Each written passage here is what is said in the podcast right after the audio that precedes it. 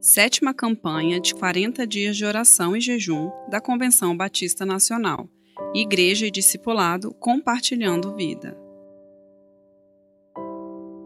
26 dia Conheço as tuas obras. Conheço as obras que você realiza, o seu amor, a sua fé, o seu serviço, a sua perseverança e as suas últimas obras, mais numerosas do que as primeiras. Apocalipse, capítulo 2, versículo 19. Duas igrejas em Tiatira coexistiam. Uma reprovada, representada pela figura mítica de Jezabel, e a outra, de boas obras, que é desafiada a crescer. Sobre esta refletiremos. Segundo o texto, aquele que anuncia o faz com base na clareza do seu olhar e na retidão do seu caminhar. Conheço as tuas últimas obras e que são mais que as primeiras.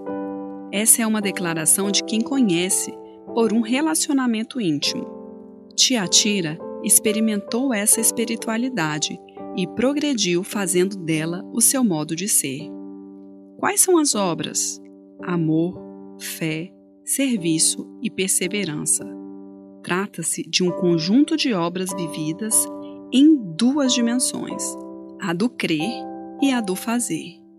O crer está relacionado ao cultivo da intimidade com Deus, na vivência do amor e da fé, sem as quais a vida cristã perde profundidade. Quanto ao fazer, relaciona-se ao serviço perseverante na obra de Deus, que não se acomoda, assume os desafios, pois entende que sem essa dimensão operosa, a fé cristã se torna um discurso vazio. Por fim, descobre-se que não se trata de obras que lhe são próprias, mas fruto de um manifestar da graça divina na vida da Igreja. Ao que guardar até o fim as minhas obras.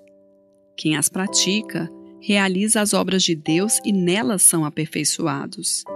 Importante saber que essas obras estão ao alcance de todos na Igreja e cabe a cada um cultivá-las como padrão individual e coletivo de conduta até que ele venha. Débora Anunciação Cunha, Igreja Batista Betel, em Barreiras, Bahia. Motivos de oração: para que as últimas obras sejam ainda maiores do que as primeiras, pelas pessoas idosas. Narração: Suelen Menezes.